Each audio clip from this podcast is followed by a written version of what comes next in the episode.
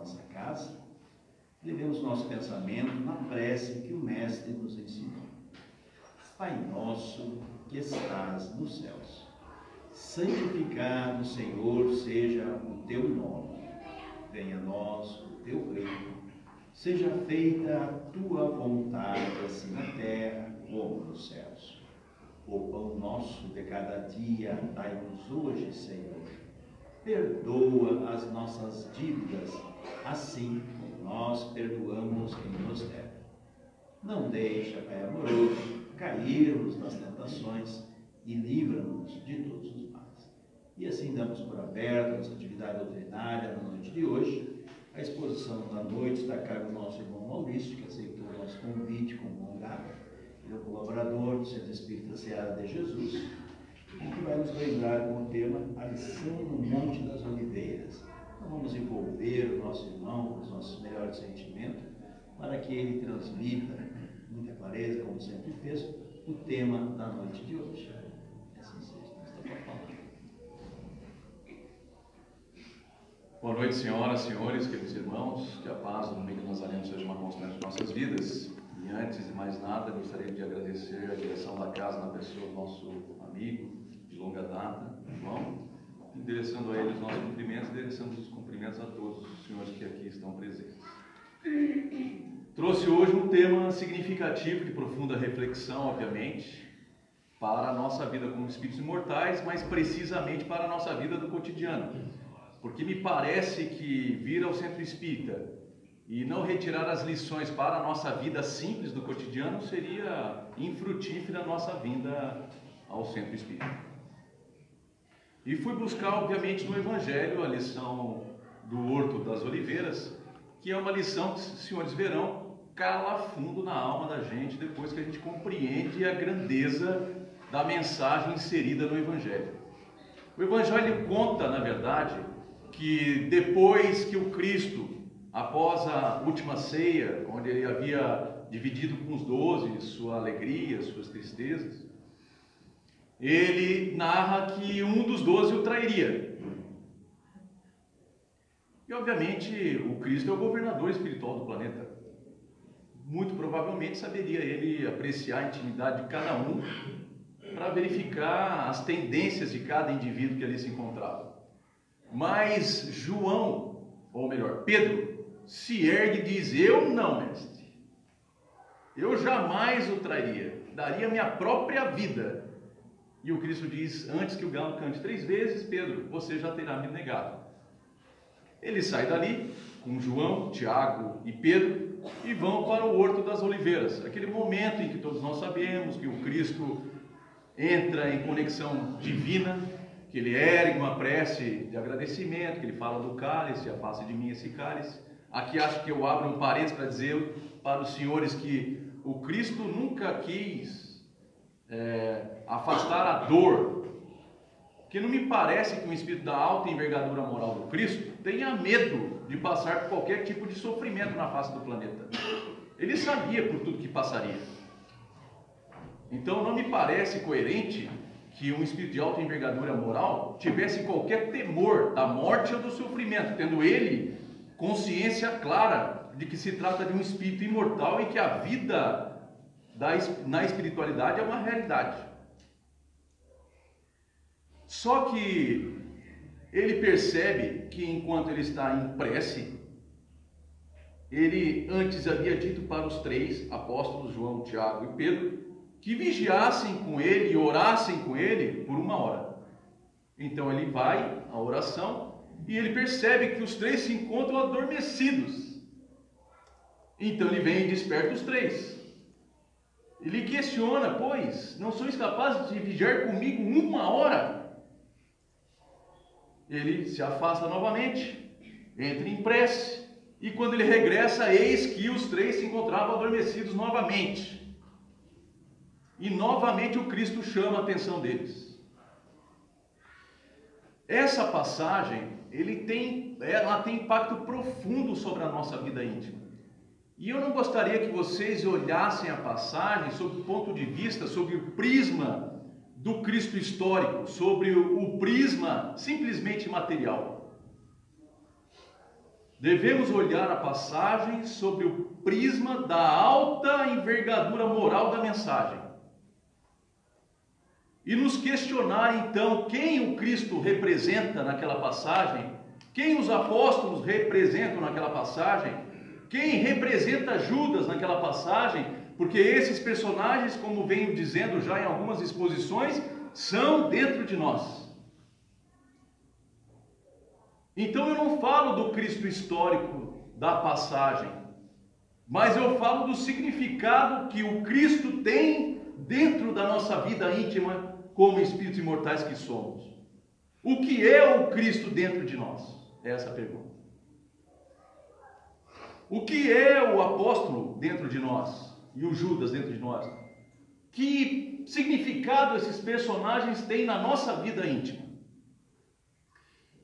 Quando avaliamos a posição do Cristo internamente dentro de nós, é evidente que o Cristo representa os máximos valores superiores que há dentro de cada um de nós. São os valores mais supremos, mais superiores, em que temos condições de acessar são os valores íntimos mais profundos que vivem dentro de nós e que eles, obviamente, se demonstram em atitudes do, no dia do cotidiano e não percebemos. Porque às vezes dizemos assim: ah, não, mas eu, é, quando vocês falam do Cristo, Cristo é um espírito puro, evidente. Mas o Cristo representa os maiores valores supremos de moralidade do universo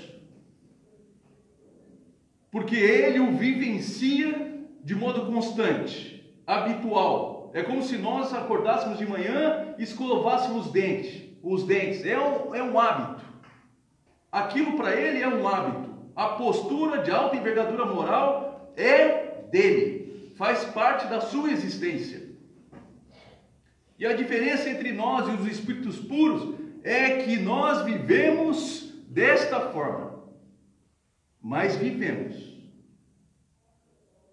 Quantos de nós, se eu pudesse dar um exemplo prático, quantos de nós, no dia do cotidiano, já não passamos pela estrada e não vimos alguém em necessidade constante?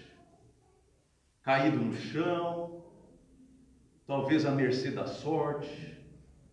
E às vezes a gente passa pela criatura, paramos, olhamos, dialogamos com a criatura. E nesse mundo de tanta indiferença, de tanta velocidade, de tanta conectividade, as pessoas ainda vivem isoladas no seu próprio mundo. Quantos de nós já não passou por pessoas assim, em que demos um tempo da nossa vida e o tempo hoje é caro? dedicamos alguns minutos para ouvir a criatura. E quando nos damos conta, criatura que agora é ouvida, volta a ter esperança. Há um caso muito particular de uma pessoa que eu conheci que ela passou por essas pessoas que se encontravam na rua, na calçada, ela parou, conversou, dialogou com a criatura. E a criatura foi tomada de um impulso de esperança que ela se ergueu e tomou a vida em suas mãos novamente. Entrou aí nesses grupos jovens da vida e reestruturou a sua vida. Porque alguém parou em algum momento para ouvi-la. Quantos de nós passamos pela vida, às vezes,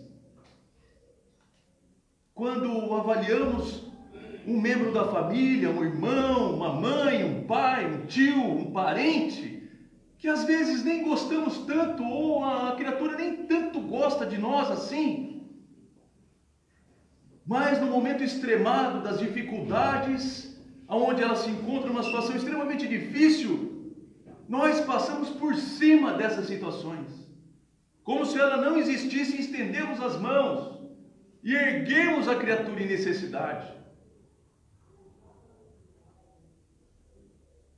Quantos de nós, no dia do cotidiano, no dia comum, pessoas estranhas, às vezes até mesmo um amigo de trabalho, numa necessidade extremada, a gente vai lá e auxilia, e entrega de si, e levanta a criatura do ponto de vista íntimo. É desses valores superiores que eu falo que já há dentro de nós. É evidente que não é da, da, da dimensão de um Cristo, mas esses valores superiores já pulsam em nós. Ainda que sejam por momentos, ainda que não seja uma constante, mas já pulsam. É disso que eu falo. O Cristo da passagem representa esses valores superiores que pulsam já em nós: da humildade, da benevolência, da caridade. E os apóstolos que se encontravam numa postura adormecida são os indivíduos que estão adormecidos para os valores superiores da vida. Portanto, são aqueles que carregam dentro de si ainda os valores inferiores da vida. Foi lido aqui. O orgulho, o egoísmo, e o mais potente de todos, o interesse pessoal. O orgulho daquele indivíduo que sempre se acha o superior em tudo, o autossuficiente, aquele que a posição do seu ponto de vista é sempre a mais acertada, ele sempre tem razão em tudo. Aquele que não consegue ver na essência o seu tamanho e sempre lhe dá uma dimensão maior do que de fato ele é. Eu me lembro de Pedro, nessa passagem da última ceia, como disse, quando ele se ergue e diz: Eu darei minha vida se for necessário por ti. Ele se coloca numa postura acima da postura íntima verdadeira dele. É um orgulho. Mas percebam que a consequência do orgulho é sempre o sentimento de culpa posterior. Porque a pessoa erra, percebe que errou e vem um sentimento avassalador de culpa em si. Mas poucos de nós se dá conta que foi nesse momento que Pedro iniciou a transformação moral da sua vida. Porque ninguém muda dentro de si aquilo que não enxerga. O sentimento de culpa é porque ele enxergou dentro dele que de fato ele não é um gigante. Que ele ainda é um espírito apequenado, inferior, num processo de aprendizado como todos nós.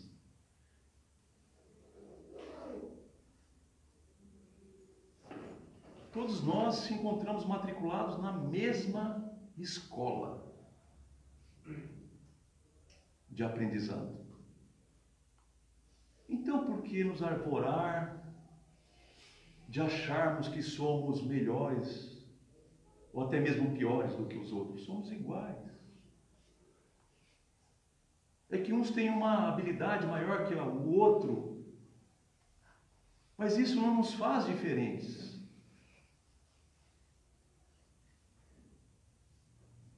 Quando olhamos pelo mundo, vamos verificar que a dor que vamos observando pela, pela caminhada simples é fruto do orgulho.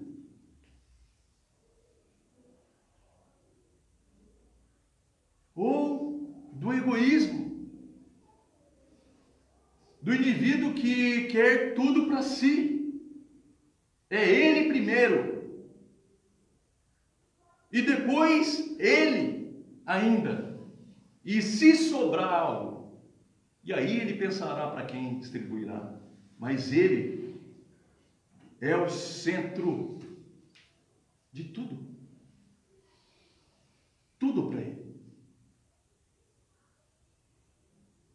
E nós sabemos que vivemos um tripé de relacionamento: um relacionamento com Deus, relacionamento com outro e um relacionamento conosco mesmo. E todas as dores que conhecemos e vamos conhecer são oriundos desse tripé de relacionamento. E hoje eu falo do relacionamento com o outro. Se vocês avaliarem a dor que se encontra no planeta e sobremaneira na vida de cada um de nós, é fruto justamente da nossa postura, às vezes orgulhosa ou às vezes orgulho e egoísta. Às vezes uma postura orgulhosa, às vezes uma postura egoísta. Que já foi dito aqui, a chaga da humanidade. Mas alguns não se dão conta, e isso a gente debate constantemente dentro do movimento espírita, nas tribunas, para falar que a chaga da humanidade é o orgulho e o egoísmo. Todos já sabemos. Poucos se dão conta que há um elemento, um terceiro elemento, extremamente impactante, que é do interesse pessoal. Quando vamos na, no livro dos Espíritos, deixa eu ver se eu acho aqui. Estou preparado para outra pergunta, mas deixa eu ver aqui. Se eu não me engano, é 800, 839, salvo melhor juízo, que vai falar sobre a caridade.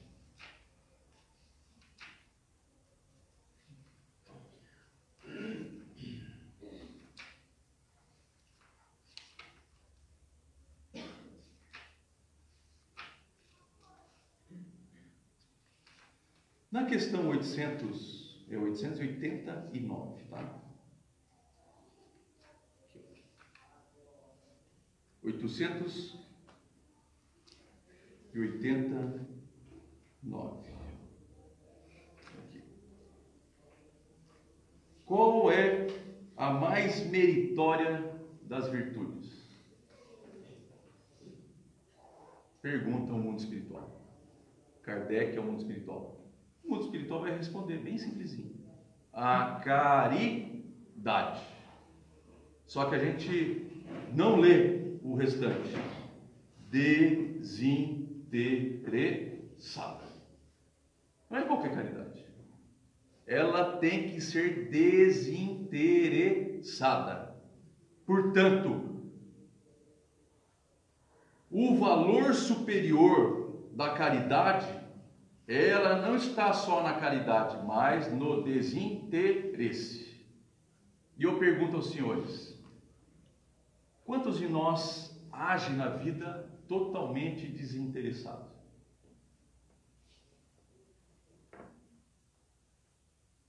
Nem o beijo que damos na face da esposa ou do esposo é desinteressado, ainda que seja para vê-lo sorrir, mas há um interesse.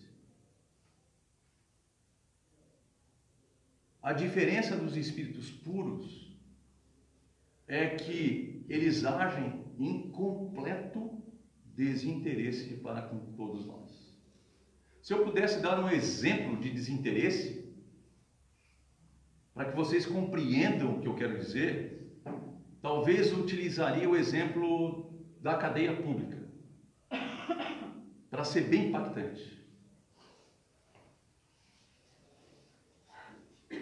Alguém aqui já visitou a cadeia pública? Já, já né? Os advogados aqui já visitaram. Chega lá na cadeia pública, na entrada da cadeia, vocês vão ver assim, 99,9999% são mulheres. Mulheres. E se a gente for observar desses 99% de pessoas que estão lá na frente são mulheres, eu sem medo de errar que eu vou falar. Mais de 90% são mães. O cara pode ser estuprador, pode ser um ladrão, pode ser um assassino, pode ser o maior pária da sociedade. 90% das pessoas que estão lá, muito mais do que isso talvez, são mães que vão visitar seus filhos. E mãe é assim, ama e ponto final. Em completo desinteresse. Por amor. E dizem que o amor materno é o maior sentimento que o ser humano na terra é capaz de conhecer. E dizem também que o sentimento materno, perto do sentimento divino, é uma pálida expressão. É insignificante o amor materno perto do amor do Criador por cada um de nós. E nem conseguimos conceber o Criador.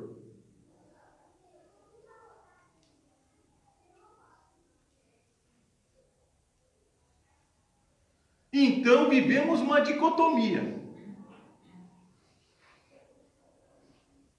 Interior. De um, lado, de um lado, os valores supremos da autoespiritualidade representadas na passagem do horto, o Cristo. De outro lado, os valores inferiores representados na passagem pelos apóstolos adormecidos adormecidos para os valores superiores da vida. E a figura do do Judas então? A figura do Judas é a figura, entre aspas, daquele que traiu. E o Cristo, e o Judas não traiu o Cristo. Ele traiu os valores superiores. Que já viviam nele, como também vive em nós.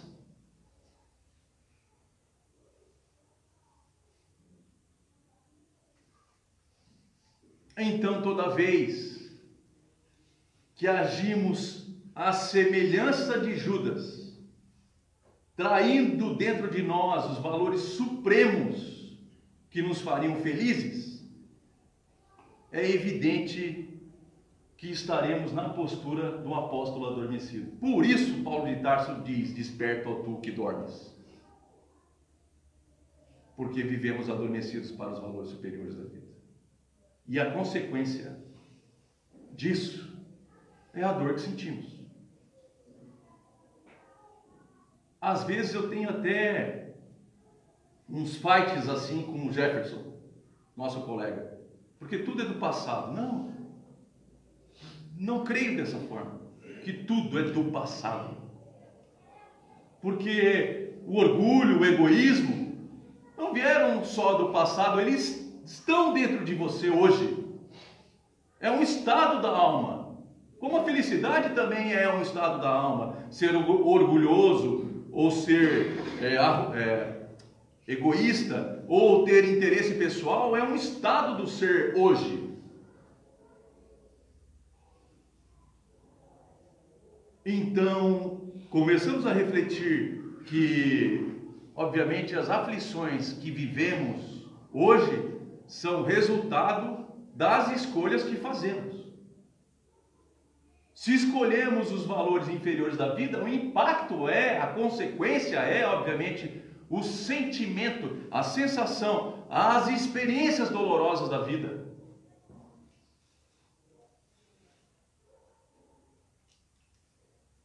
E já ouvi pessoas dizendo, mas o Cristo foi perfeito e morreu na cruz. Ué, mas ele morreu por nós, no sentido de demonstrar que o corpo pouco importa. O que importa é a alma. sair desse mundo físico vitoriosa, porque vivenciou aqui os valores superiores da vida e sentiu aqui um pedaço já da felicidade.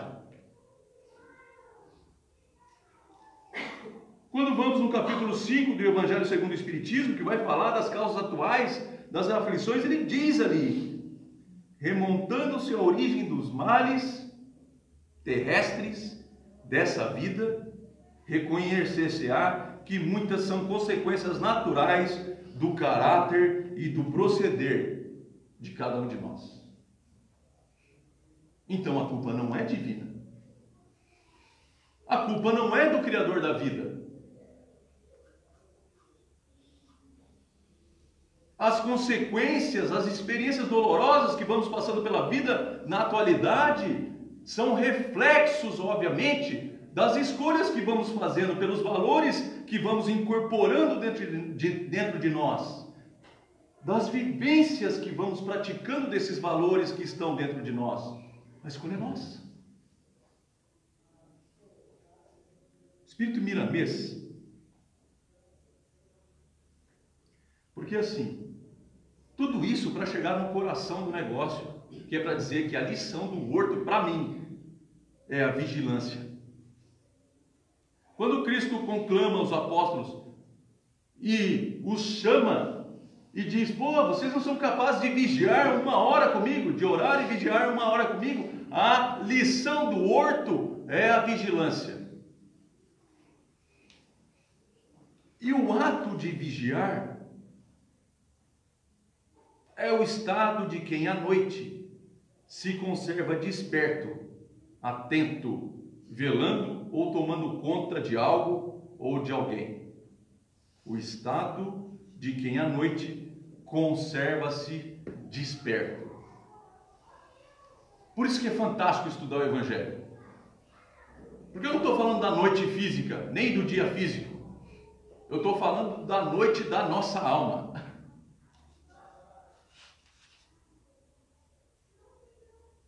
Aquele que durante a noite, ou seja, na escuridão da alma, se permanece desperto para as realidades superiores da vida. É disso que estamos falando nessa noite. Vigiar é observar o seu interior, não o interior dos outros, que os outros fazem, que a gente passa a vida julgando os outros.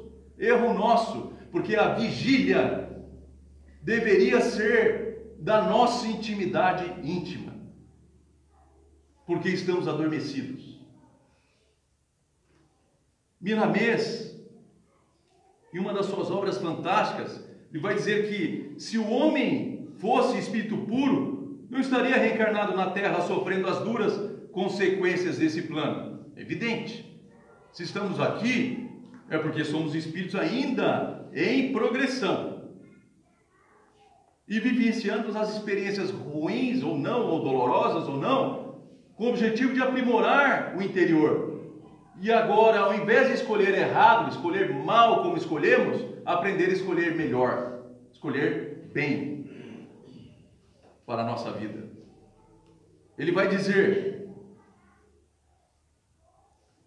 desde de os primeiros instantes em que ingressas pela porta da reencarnação, o espírito carrega consigo a bagagem das experiências e das necessidades e se vê ante lutas indispensáveis que vai enfrentar com um dragão dos seus instintos inferiores.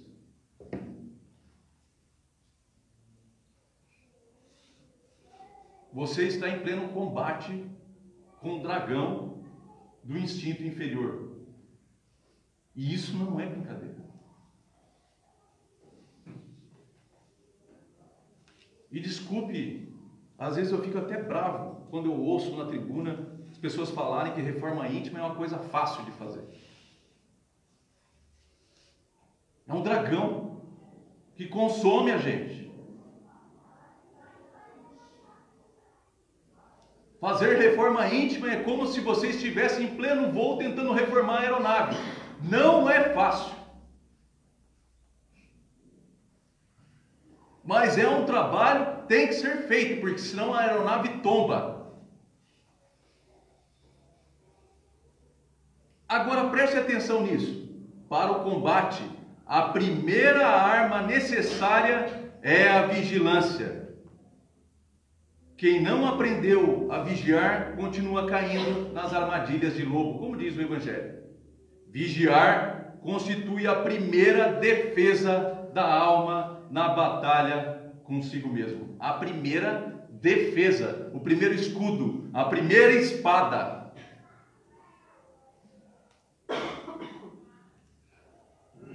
Contra o, contra o mal que há dentro de nós, entende?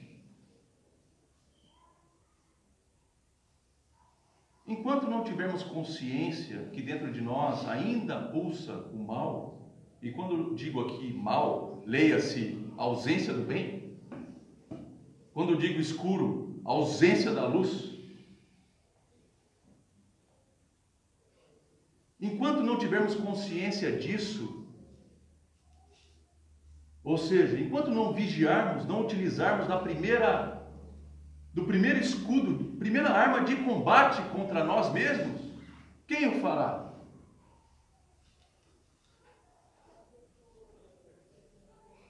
Quem o fará por nós então? Por quanto mais tempo aguardaremos o mundo espiritual, obviamente, manter a vigilância por nós porque eles têm feito isso por centenas e centenas de anos. Temos caminhado sob a tutela de espíritos que nos amam de modo profundo e que vigiam por nós, muitas vezes.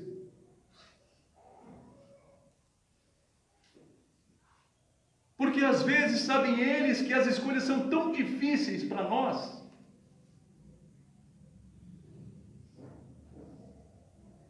Mas não se esqueçam a lição da obra Coração do Mundo, Pátria do Evangelho. Quando Ismael, o protetor espiritual do Brasil, naquele momento em que o Brasil se encontrava sob a crise, obviamente, da escravidão, ele chega no peito do Cristo chorando.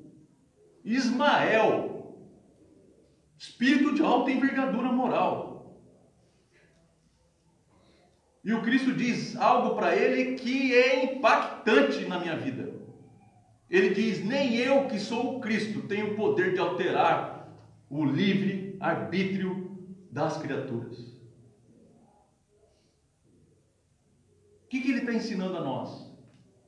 Que Deus nos roubou a maior graça de tudo que possa haver: a liberdade de escolher. Me entende? A liberdade de poder escolher como você quer caminhar. Eu não estou aqui me referindo à liberdade plena ou à liberdade restrita. Eu estou me referindo à liberdade de escolher dentro daquilo que lhe é permitido. Você tem possibilidade, desde a hora que acorda até a hora que dorme, de escolher como quer caminhar nessa existência.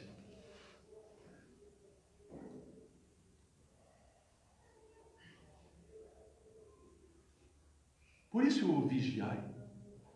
Que o vigiai é para a razão, enquanto o orai é para o sentimento. Entende? Por isso que o Cristo diz: vigiai com a luz da razão e orai comigo para que os sentimentos se elevem às alturas. Uma criatura que tem a razão iluminada e os sentimentos elevados só pode escolher bem na caminhada. Ainda que para o mundo possa parecer que ele só sofre pelas escolhas que faz. Ah, aquele rapaz, aquela menina é um tolo, porque deixam fazer ele assim, assado. Mas veja que não foi ele que traiu, ele foi traído. Entende a diferença?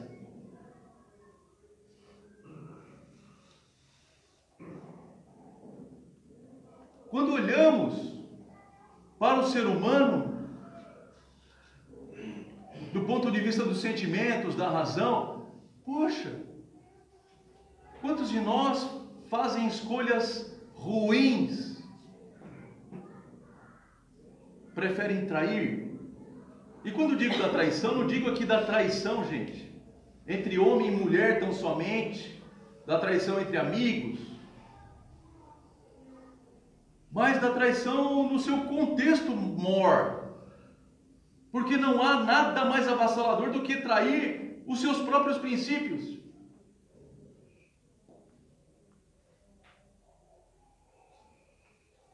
Porque os apóstolos que adormeceram foram tentados pelo sono, por isso adormeceram. Ou seja, a criatura só é tentada naquilo que tem dentro de si. Então não é o exterior que me fez trair, é porque eu já carrego isso dentro de mim e portanto traio. E percebam que a vida de modo constante espalhará diversas situações para que tu, tentado, ceda.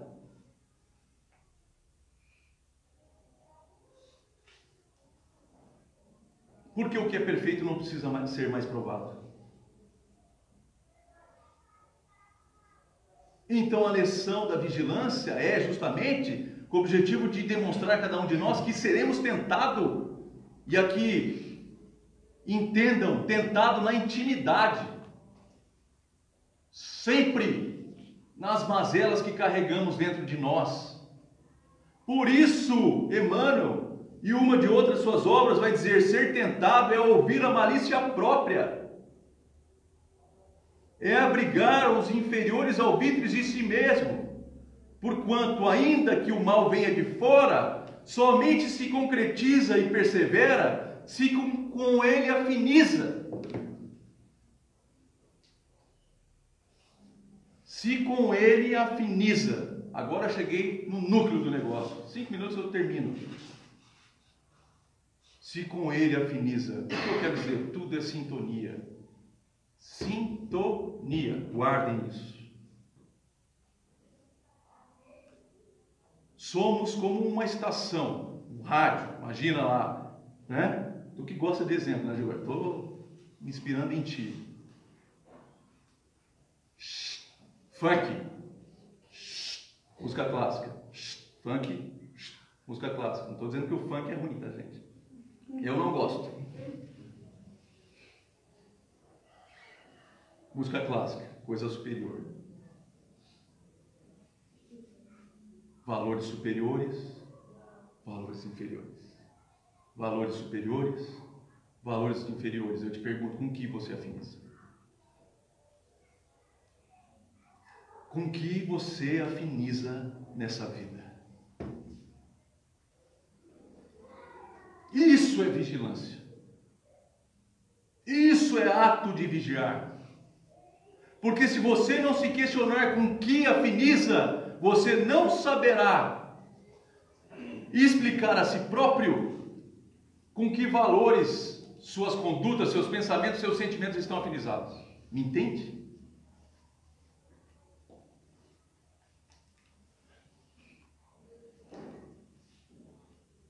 Por isso Cristo faz questão de despertar a criatura humana quando tem contato com Ele.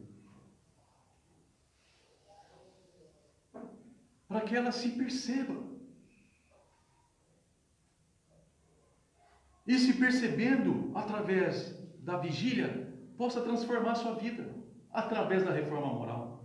Entende?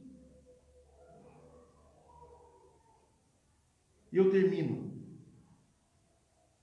dizendo: todas as coisas que existem no universo vivem em regime de afinidade. Desde o átomo em tese a questão, a coisa mais simples da natureza, até os arcanjos, tudo é atração e sintonia. Tudo é atração e sintonia. Nada te alcança a existência e é ocasional ou fruto de uma reação sem nexo. Tudo tem um sentido.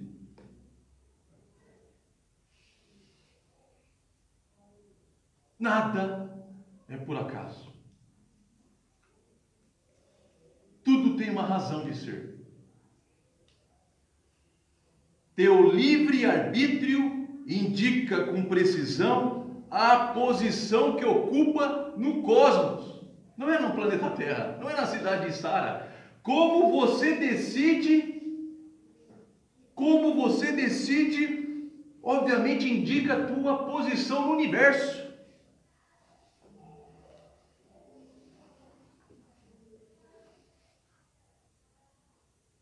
uma vez que cada indivíduo deve a si mesmo a conjuntura favorável a si mesmo, a conjuntura favorável ou adversa em que se situa no momento atual.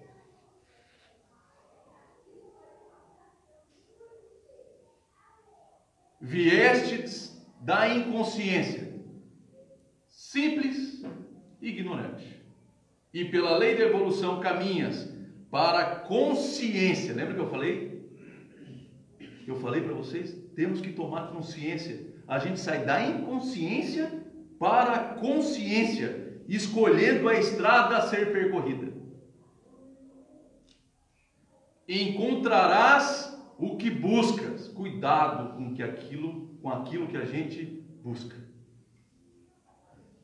Encontrarás o que busca. Tens a posse daquilo que deste convives com quem sintonizas. Conhecerás o que aprendeste, mas somente incorporarás na memória o que vivenciaste. A gente pode ser um filósofo, mas o que grava na cusca da alma é a vivência. Avanças ou retrocedes de acordo com a tua casa mental, não com a vontade divina. Felicidade e infelicidade são subprodutos do teu estado íntimo. Amigos são escolhas de longo tempo. Teu círculo doméstico é a materialização de teus anseios e tuas necessidades de aprendizado. Ou seja, Estamos no lar que merecemos e precisamos. Pelo seu jeito de ser, preste atenção. Pelo seu jeito de ser, conquistarás admiração ou desconsideração. O que fizeres consigo hoje refletirá no teu amanhã visto que o teu ontem decidiu o teu hoje. Com teus pensamentos, atrás, absorves, impulsionas ou rechaças. Com a tua vontade, confere orientação e rumo, apontando para as mais variadas direções. Disse Jesus: Pedi e vos será dado Buscai e achareis, batei e vos será aberto. Sintonia é a base da existência de toda a alma imortal. Seja na vida física, seja na vida astral, a lei de afinidade é princípio divino, regendo a ti a todos os outros e a tudo que conhecemos. A ti, os outros e a tudo que a humanidade é capaz de conhecer. Observa, vive no drama ou na realidade? Na ilusão ou na vida real? É isso que ele está dizendo. Na aflição ou na serenidade, na sombra ou na luz. É postura que está estritamente relacionada com teu modo de sentir, de pensar, de agir, de decidir. Sejamos vigilantes. Que assim seja.